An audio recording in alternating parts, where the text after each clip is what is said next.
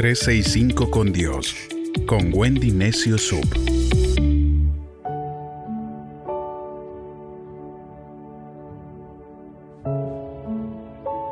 ...22 de diciembre... ...un lugar para Jesús...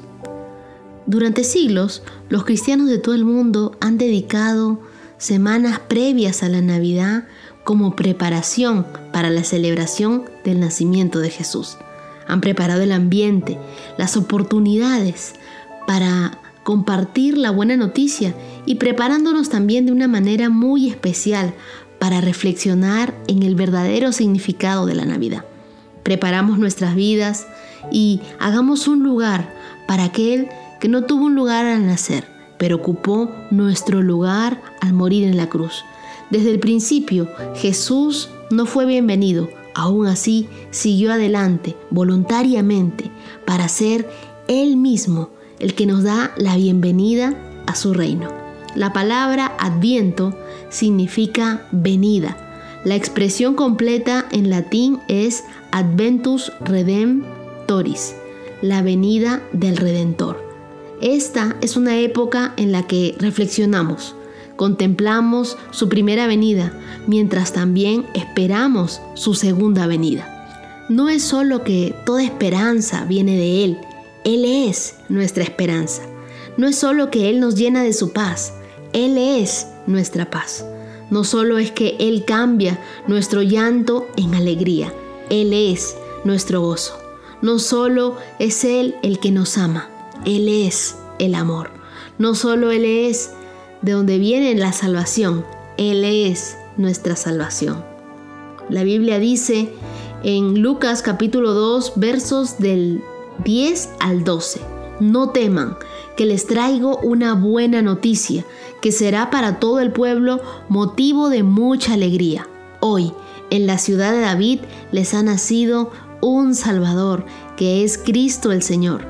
Esto les servirá de señal. Hallarán al niño envuelto en pañales y acostado en el pesebre. Si nuestra mayor necesidad hubiera sido información, Dios nos hubiera enviado un maestro.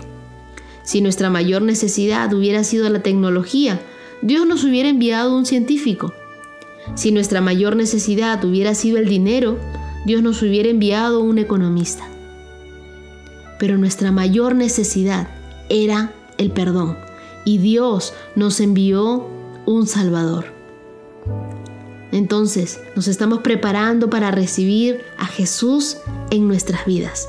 Emanuel, Dios con nosotros, aquel que no tuvo un lugar para nacer, pero ocupó nuestro lugar al morir, aquel que desde el principio no fue bienvenido, mas aún así siguió adelante por amor a cada uno de nosotros y con los brazos abiertos nos da la bienvenida a su reino.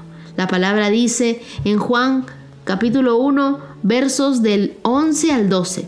La palabra vino a lo suyo, pero los suyos no la recibieron.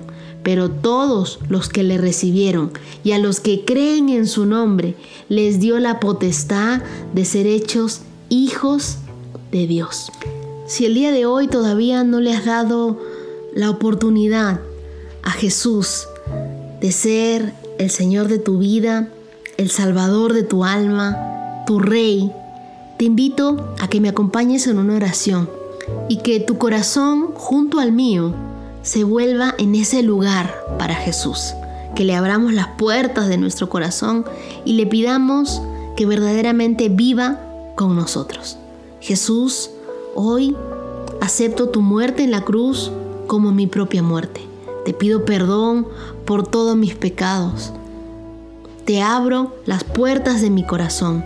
Te pido que entres en mí y me cambies. Te pido, Dios, que el día de hoy escribas mi nombre en el libro de la vida, para que cuando tú vengas yo me vaya contigo. Quiero darte un lugar el lugar más importante, que tú te sientes en el trono de mi corazón, que tú tengas el control de toda mi vida.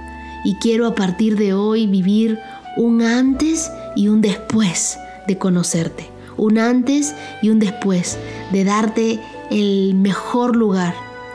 Jesús, Quiero que tú seas mi Señor y mi Salvador.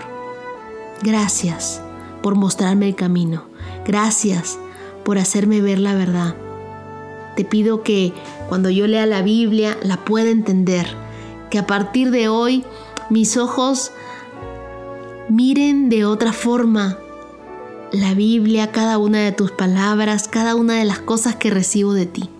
Ayúdame cada día a estar más cerca de ti y a nunca dejarte de lado, a siempre darte el lugar que te corresponde.